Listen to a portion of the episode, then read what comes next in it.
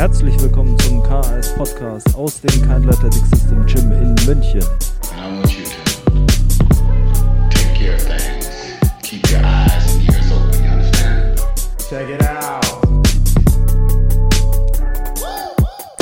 Herzlich willkommen äh, an dieser Stelle zum Willkommen. nächsten, zur nächsten Folge des KS Podcasts. Ähm, wir haben heute nicht nur neuen Sound für euch oder eine neue Soundqualität, sondern wir haben auch ein neues Thema für euch und zwar ein sehr gutes Thema, würde ich sagen. Es geht um Übungsvariation und damit ein Anschlussthema zur letzten Folge, in der es um Übungsvarianten ging. Wir werden gleich auf den Unterschied erstmal eingehen. Und interessanterweise ist das auch genau das, was äh, zum Beispiel das Trainingssystem von Sheiko ähm, von dem Trainingssystem von Westside Babel unterscheidet. Und ähm, man kann da so ein paar Dinge daraus lernen, die wichtig sind in der Art und Weise, wie man ähm, Übungsvarianten einsetzt und wie man die Übungsvariation einsetzt. Erstmal zur Unterscheidung vielleicht. Die Übungsvarianten sind Dinge wie Frontkniebeuge, pausierte Kniebeuge, Boxkniebeuge, also Variationen einer einzelnen Übung. Und die Übungsvariation ist die ähm, Nutzung verschiedener Varianten innerhalb eines Trainingsplans. Das bedeutet, ähm, ich tausche meine Kniebeugen-Variante aus und mache vielleicht vier Wochen eine pausierte Kniebeuge und dann kommt die Variation. Ich nutze äh, danach eine Boxkniebeuge und dann kommt die Variation und ich nutze danach eine normale Wettkampfkniebeuge.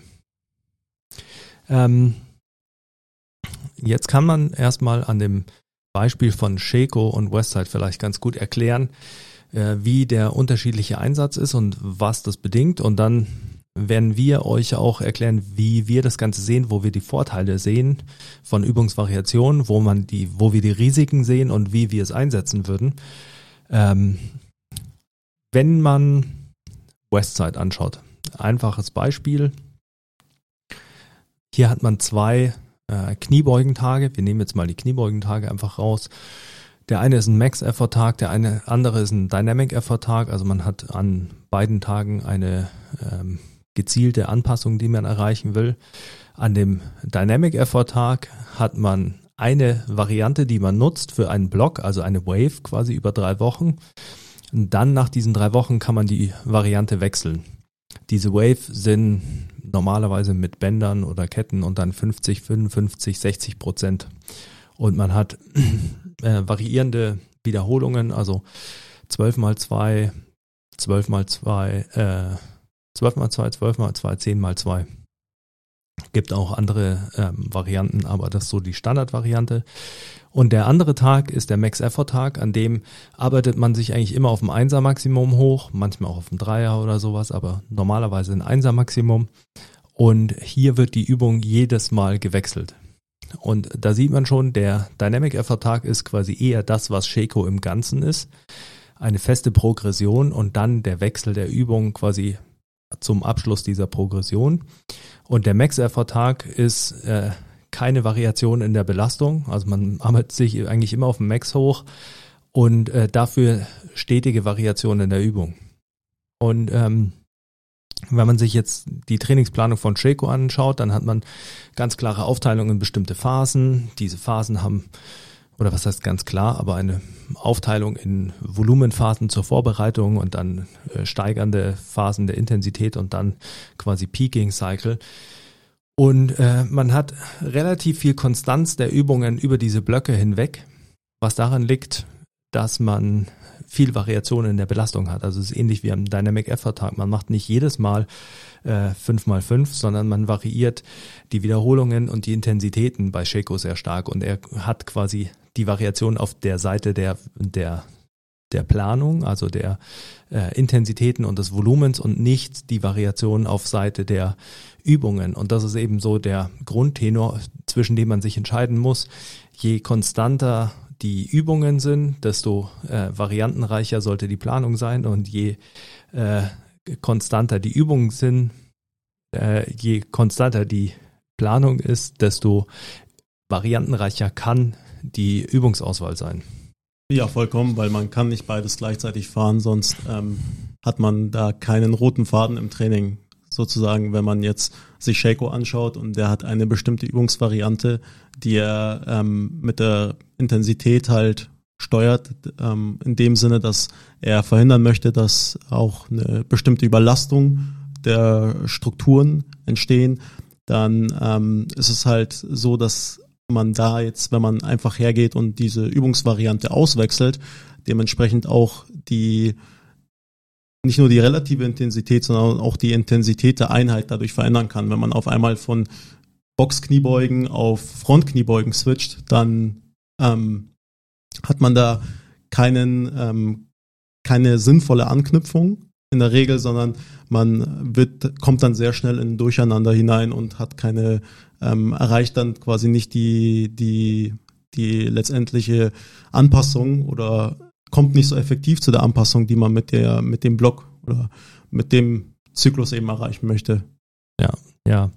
Ähm, das ist ganz richtig. Also das ist natürlich ein wichtiger Punkt, den du ansprichst, der Unterschied zwischen äh, der relativen und der absoluten Intensität, weil die relative Intensität mag gleich sein. Also man hat, äh, man nimmt halt dann 80 Prozent der Frontkniebeuge statt 80 Prozent der Wettkampfkniebeuge. Aber wenn man natürlich davon ausgeht, dass äh, die Frontkniebeuge nur 70 Prozent der Wettkampfkniebeuge sind, dann ist es ein Unterschied äh, zwischen äh, 300 Kilo und äh, 210 Kilo äh, im Maximum, äh, von dem man aus äh, die Gewichte berechnet. Und das ist natürlich äh, zum einen, wie du sagst, äh, da kommen wir gleich drauf, noch ein präventiver Faktor, der äh, wichtig ist, also auch im Loading.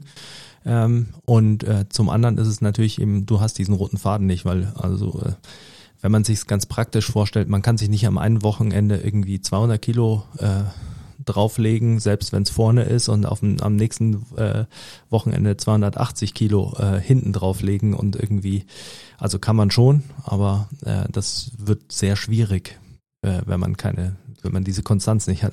Ja, auf jeden Fall. Also ich kenne jetzt wenige, die das einfach so raushauen könnten. Also als ich es gesagt habe, habe ich, mir, hab ich mir gedacht, das ist schon eine Herausforderung. Das wäre eigentlich schon auch ja.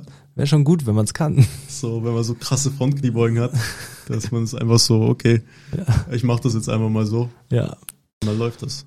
Ähm, jetzt ist es natürlich so, ähm, wir haben zum einen gerade betont, dass es diese, man braucht diesen roten Faden, also man braucht diese Konstanz, um eine Anpassung zu erreichen.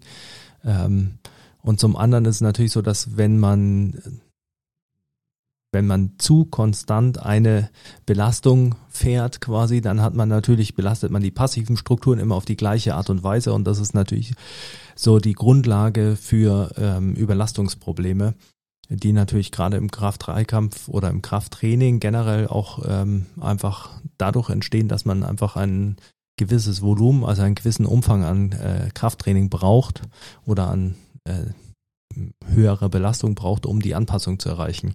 Und da spielt ja dann die Variation von Übungen schon eine große Rolle, weil hier kann man eben, wie du gerade gesagt hast, die, ähm, mit unterschiedlichen Maxima arbeiten. Ähm, und natürlich ähm, die Belastungseinwirkung verändern, also weil die Belastungseinwirkung zum Beispiel auf Quadrizeps und Patellasehne bei einer Kniebeuge, die vorne ist, wird anders sein als bei einer Boxkniebeuge. Und so kann ich natürlich ein bisschen variieren, welche Belastungen ich, äh, welche Strukturen ich wann wie belaste. Und ähm, da liegt äh, so die in gewissermaßen die Magie der äh, Variation.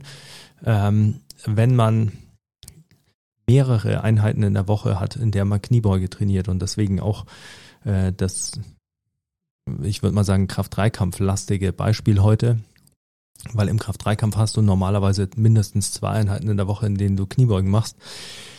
Ähm, wenn man mehrere Einheiten in der Woche hat, in der man Kniebeugen nützt, dann kann man natürlich variieren. Dann hat man einfach genüg, genügend Möglichkeiten in der Woche verschiedene Varianten einzusetzen und dann macht es auch Sinn. Wenn ich nur einmal in der Woche Kniebeuge mache, dann brauche ich nicht variieren. ja, und wenn du nur einmal in die Woche Kniebeuge machst, dann wird es auch schwierig zu variieren, wenn du jetzt hergehst und sagst, okay, die ersten drei Sätze machst du Boxkniebeuge, dann machst du Frontkniebeuge und dann machst du äh, Kniebeuge mit Bandagen. Gut, die Reihenfolge macht jetzt nicht so viel Sinn, aber trotzdem, du kannst dann nicht, bist dann nicht so flexibel und kannst dann auch nicht dieses Szenario erstellen, dass du halt äh, Varianten einsetzt über die Woche verteilt, die sich gegenseitig unterstützen und ähm, trotzdem dazu führen, dass jede Variante, die eben, wie gesagt, die andere ähm, auch langfristig halt technisch verbessert und auch im Output, den man halt letztendlich generieren kann. Ja, das ist jetzt äh, natürlich ein guter Punkt, den du ansprichst. Äh, man hat in den meisten Fällen wird ja über Varianten immer geredet, also man nutzt die einzelnen Übungsvarianten, um den Muskel anders zu belasten. Ähm, aber du hast gerade einen technischen Aspekt angesprochen. Also ich meine, es, auch da kann man ja nochmal unterscheiden. Da könnte man jetzt eingehen wieder auf äh, Special Developmental Exercises und äh, Specific Preparatory Exercises, die einen, die SPI-Übungen, die einen mehr muskulären Fokus haben und die SDI-Übungen, die sicherlich auch einen technischeren Aspekt ähm, vorantreiben. Also auch da kann man unterscheiden, wie man die Übungen einsetzt oder wofür man sie einsetzt. Und der andere Punkt, den du gesagt hast, ist eben, dass die äh, Übungen sich gegenseitig auch helfen quasi über die Woche, also synergistisch arbeiten. Und da ist es natürlich auch wieder mit dem Loading so ein Faktor, weil man will ja, also entweder man baut das Loading in Waves, also dass man zum Beispiel sagt, Montag ist die Kniebeuge mittleres Volumen, mittlere Intensität, am Mittwoch ist sie niedrige Intensität, hohes Volumen und am Freitag ist sie hohe Intensität, niedriges Volumen.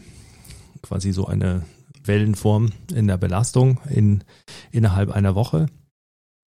Und das Ganze kann man natürlich auch indirekt über die Varianten äh, oder die Variation der Übung eben mit einbeziehen, so dass man die äh, mittlere Einheit am Montag macht man eine Variante, die SDI ist, quasi die eher an dem äh, an der Wettkampfvariante äh, näher steht, also ein, eine spezifischere Variante, bei der natürlich auch das Maximum höher ist, äh, von dem man berechnet, also zum Beispiel eine pausierte Kniebeuge.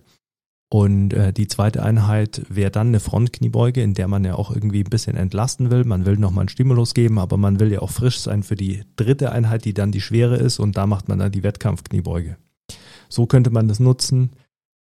Ähm, ein anderes Beispiel wäre natürlich eine Kadenz einbauen, also vier Sekunden ab zum Beispiel in der äh, Mittwochsbeuge.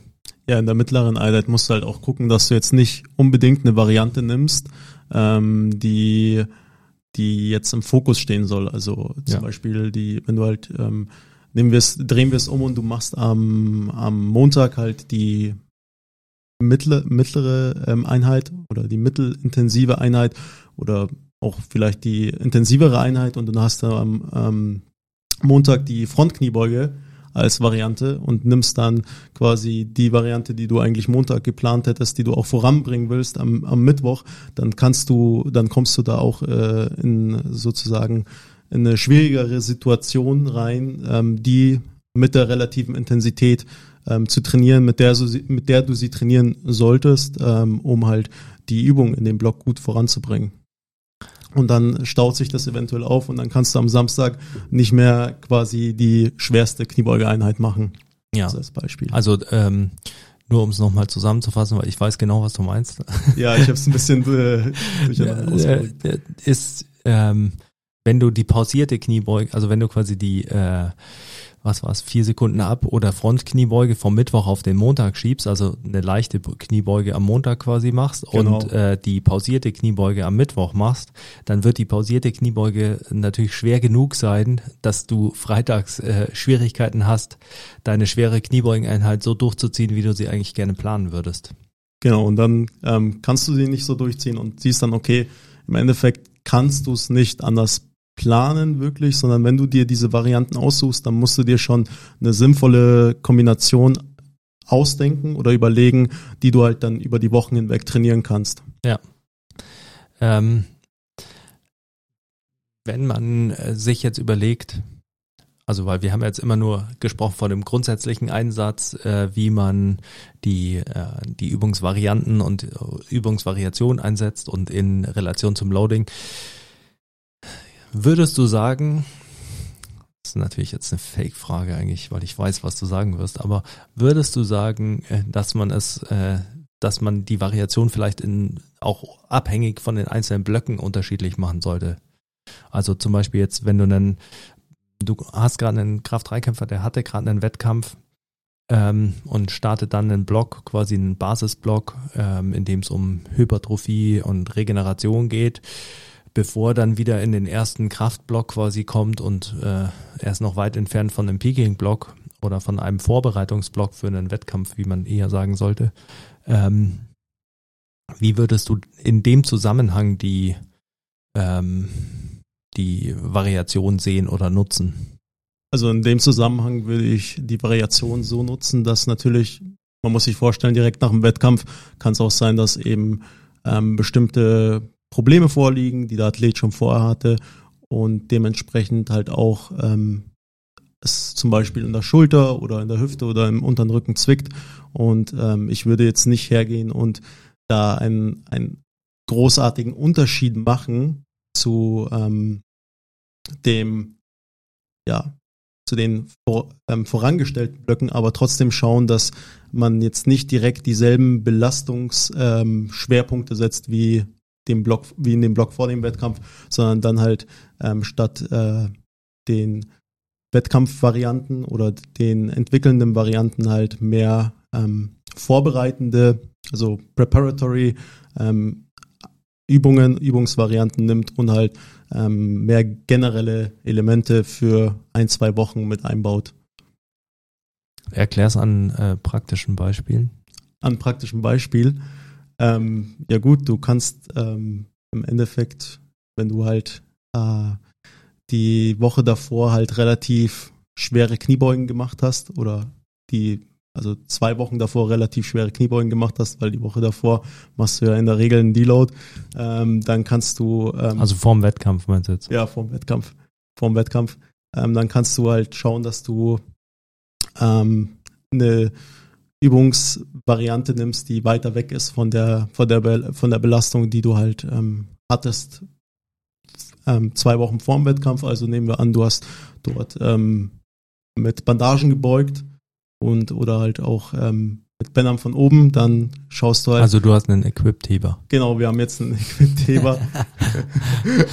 machen wir es komplizierter. Ja, machen wir es komplizierter, dass ähm, man dann letztendlich ähm, diese Varianten weglässt und ähm, natürlich halt ähm, etwas, also Übungsvarianten nimmt, die weiter weg sind quasi von der von der Belastung. Also die, die, du meinst weiter weg ist, äh, du hast einmal die Wettkampfvariante, die Kniebeuge mit Anzug und Bandagen. Genau. Und weiter weg wäre natürlich dann erstmal eine Rawbeuge. Also du machst erstmal kein Equipment in dem ersten Block. Genau. Und wahrscheinlich, äh, damit du noch weiter weg bist, nimmst du halt eine Übung, die niedrigeres absolutes Maximum hat. Also äh, würdest halt eine SDI-Übung vielleicht nehmen und machst da vielleicht Pin, Pin Squats, weil Pin Squats sicherlich im Maximum nochmal unter der normalen Kniebeuge liegen.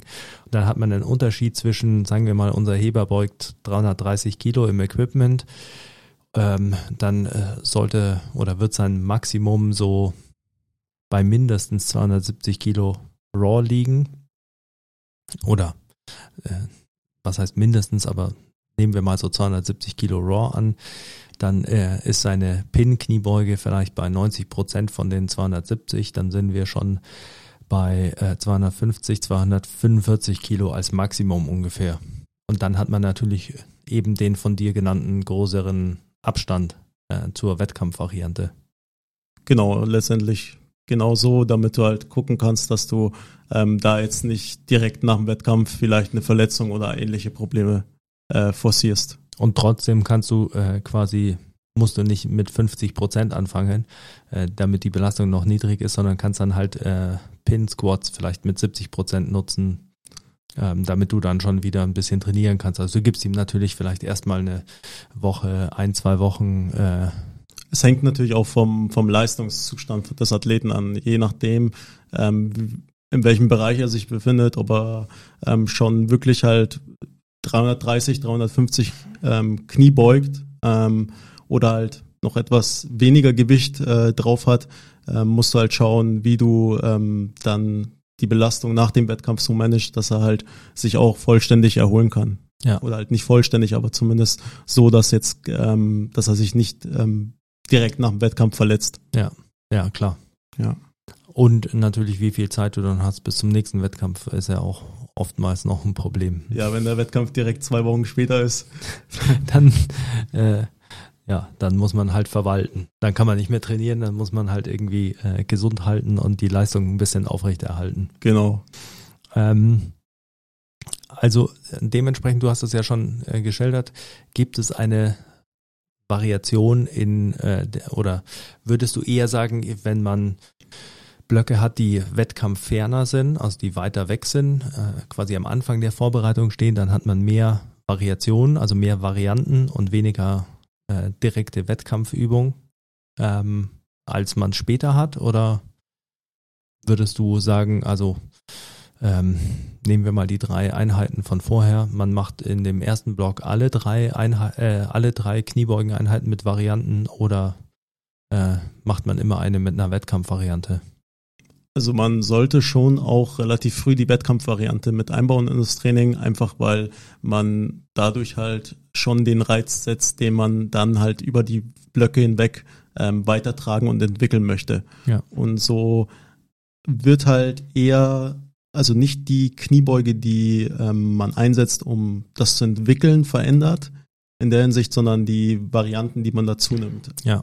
Und natürlich auch ähm, mit welcher relativen Intensität man die Varianten ähm, eben trainiert und ähm, zu welcher Gruppierung die verschiedenen Varianten dazugehören. Also ob es jetzt entwickelnde oder vorbereitende ähm, Übungsvarianten sind, ähm, entscheidet sich dann mehr darüber, wie weit die, ja, wie weit die Einheit oder der Block weg ist vom Wettkampf. Ja, ja auch immer ein ähm ein fast schon äh, Glaubenskrieg, ein strittiges Thema, äh, wie das ist mit der Entwicklung von Technik, weil also die einen sagen quasi, man muss so spezifisch wie möglich arbeiten, weil man dann äh, quasi sich in der Wettkampftechnik immer verbessert ähm, und die anderen sagen, also die andere Gruppe sagt quasi, du musst äh, quasi nur Varianten nutzen, weil ähm, dann kannst du durch äh, quasi durch deine Ste ähm, ähm Ster Bewegungsstereotypen durchbrechen und kannst tatsächlich die Bewegungsmuster verbessern. Und ähm, ein gewisses Beispiel ist dann natürlich schon immer sowas wie äh, Sprinten, wobei man jetzt sagen muss, Sprinten ist natürlich sehr reflexiv, also ist quasi sehr schnell und dementsprechend arbeitet man sehr viel über Reflexe. Es ist wenig direkt quasi bewusst gesteuert. Das ist sicher bei einer normalen Kniebeuge anders. Bei einer maximalen Kniebeuge ist man quasi auch in einem reflexiven Modus. Also da sollte man ja auch nicht mehr drüber nachdenken, was man macht. Ähm, aber da ist eben genau das, was du beschreibst, glaube ich, auch wie meistens der goldene Weg ist halt der Mittelweg. Äh, du brauchst äh, Übungsvarianten um quasi Bewegung in einen anderen Kontext auch zu setzen. Also um einfach mal zu zeigen, du kannst eine vier Sekunden Abbeuge nehmen, einfach um der Heberin oder dem Heber zu zeigen, was also mehr Zeit zu geben, zu merken, was macht man in der Exzentrik, damit man in den perfekten Umkehrpunkt kommt, um dann gut aufzustehen. Was natürlich hilfreich ist, wenn äh, die Leute zum Beispiel ein Problem haben mit dem Umkehrpunkt, also entweder nicht tief zu gehen, die Spannung zu verlieren oder aus dem Umkehrpunkt rauszukommen mit dem Po hochzuschießen und dann in äh, quasi so ein Good Morning Squat zu kippen. Und dann hast du halt immer diese Kopplung, wenn du, du hast zum Beispiel diese vier Sekunden Abbeuge und dann hast du eine Boxbeuge, bei der du auch darauf achtest, aus diesem Umkehrpunkt sauber rauszukommen, also eine Konzentrik betonte Variante quasi.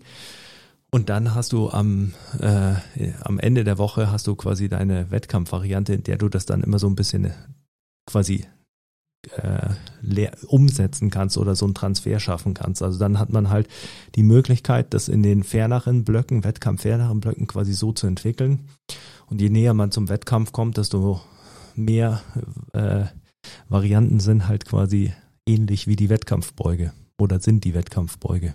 Ja, und dann kann man die Varianten, wie du halt schon sagst, parallel fahren, weil letztendlich sollen ja die Übungen, die man da auswählt, sich, wie du gesagt hast, gegenseitig unterstützen und man soll es dann auch in der wichtigen oder wichtigeren ähm, Variante halt dann zeigen können.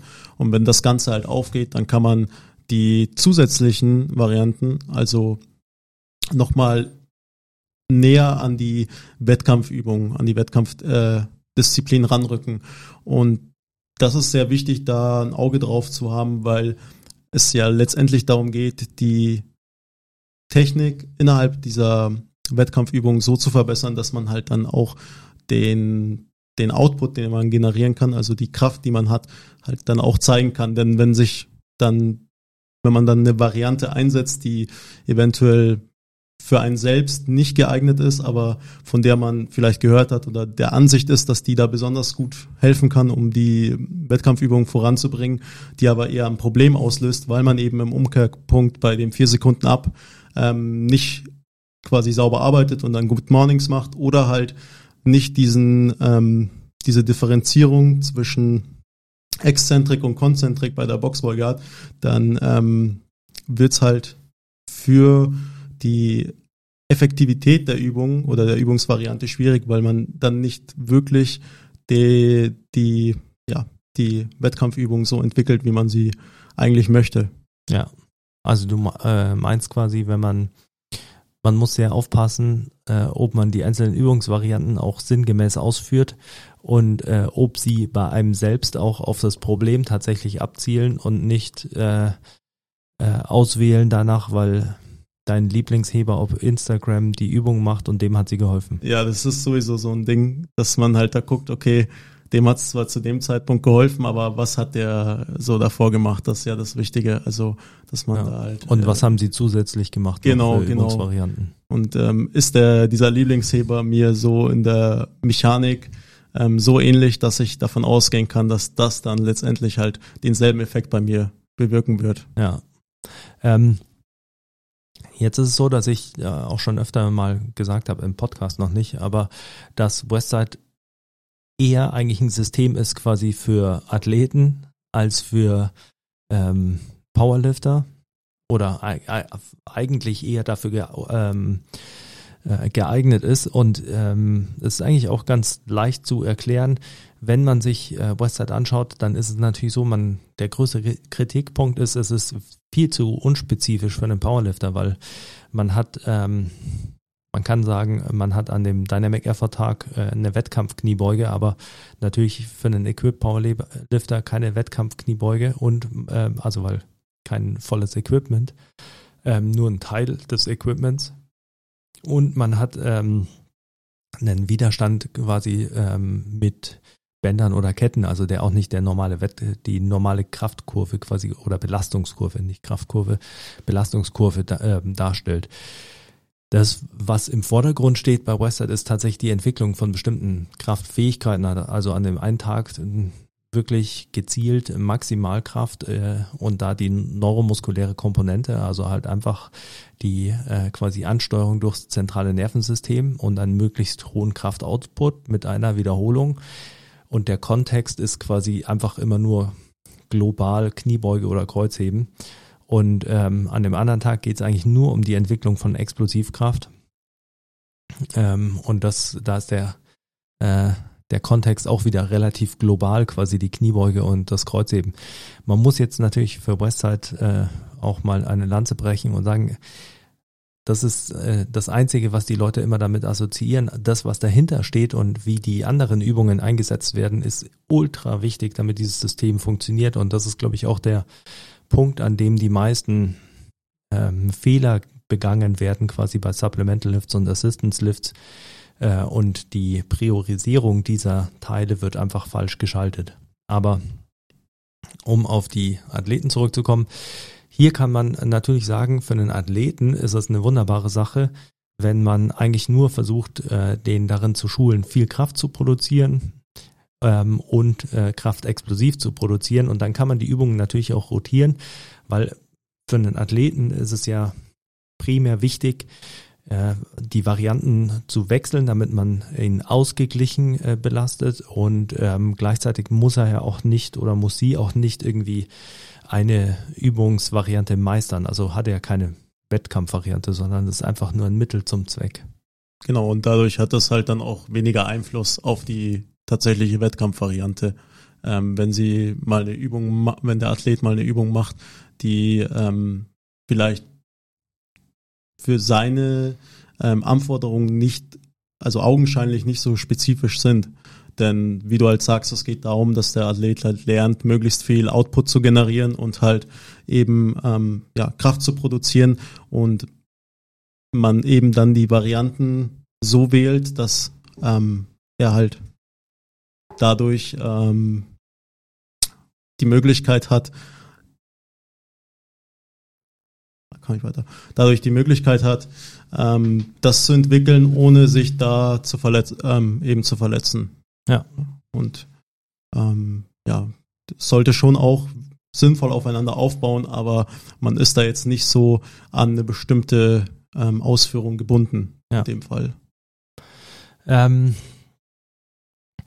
vielleicht nochmal quasi für einen schönen Abschluss. Wenn wir jetzt den Leuten äh, globale Tipps äh, mitgeben wollen, dann ähm, könnte man vielleicht so zusammenfassen, äh, je, also die erste Regel ist, je mehr Variationen man im Loading hat, also je unterschiedlicher eure äh, Wiederholungen und Intensitäten sind, desto konstanter sollte die Übungsauswahl sein. Also wenn ihr jetzt ausgefeilte, äh, ausgefeiltes Loading über eine Woche habt, äh, also im Verlauf einer Woche auf eure Kniebeugeneinheiten, dann ähm, sollten die Übungen relativ konstant bleiben, damit ihr die einzelnen Progressionen weiterfahren könnt. Ähm, Und umgekehrt, je ähm, mehr man die Übungen variiert, desto konstanter muss das Loading letztendlich sein. Genau. Und äh, nützt Übungsvarianten nicht nur, um technisch besser zu werden, sondern auch äh, vor dem Aspekt der Prävention, also dass man einfach sieht, man will äh, vielleicht unterschiedliche Strukturen weniger belasten, äh, vielleicht unterschiedliche Strukturen mehr belasten und anders äh, die Belastungseinwirkung für fahren. Ähm, und dementsprechend äh, quasi haben sie nicht nur einen äh, einen direkten Transfer auf die Wettkampfleistung durch Technikverbesserung, wo sie eben Potenzial haben, sondern auch äh, um langfristig etwas ausgeglichener zu bleiben. Ja, und dadurch ist man dann halt auch motiviert und hat halt Bock, Genau. die, die Einheiten so durchzuziehen. Weil das ist ja schon auch wichtig, dass man auch mal Bock hat. Ja, auf jeden Fall. Gut, äh, ich denke, es war eine ausführliche Erörterung und äh, ich hoffe, ihr konntet sehr viel mitnehmen und äh, ich hoffe, ihr seid begeistert von dem neuen Klang. Und äh, aus dieser Euphorie heraus drückt jetzt alle, wenn ihr es noch nicht getan habt, Like und äh, lasst uns natürlich ein Abo da, damit ihr auch in Zukunft keine Folge verpasst. Wir würden uns tatsächlich freuen. Genau, kommentiert, was ihr vielleicht noch für Fragen habt zu der Folge jetzt speziell. Ja, und äh, lasst uns doch einfach mal wissen, hasst ihr Westside oder hasst ihr sie nicht? Äh, Würde mich tatsächlich interessieren. Ich habe immer das Gefühl, es gibt nur die, die Westside hassen und die, die Westside nicht hassen. Also alle, die drunter kommentieren, dass sie Westside hassen. Ich hasse sie dann nicht. Ähm, also ich finde das eine legitime Meinung. Und ähm, es würde mich freuen. Und dann äh, bis zum nächsten Mal. Wir werden euch wieder ein schönes Thema auftischen und äh, Ja, viel Vergnügen. haut rein.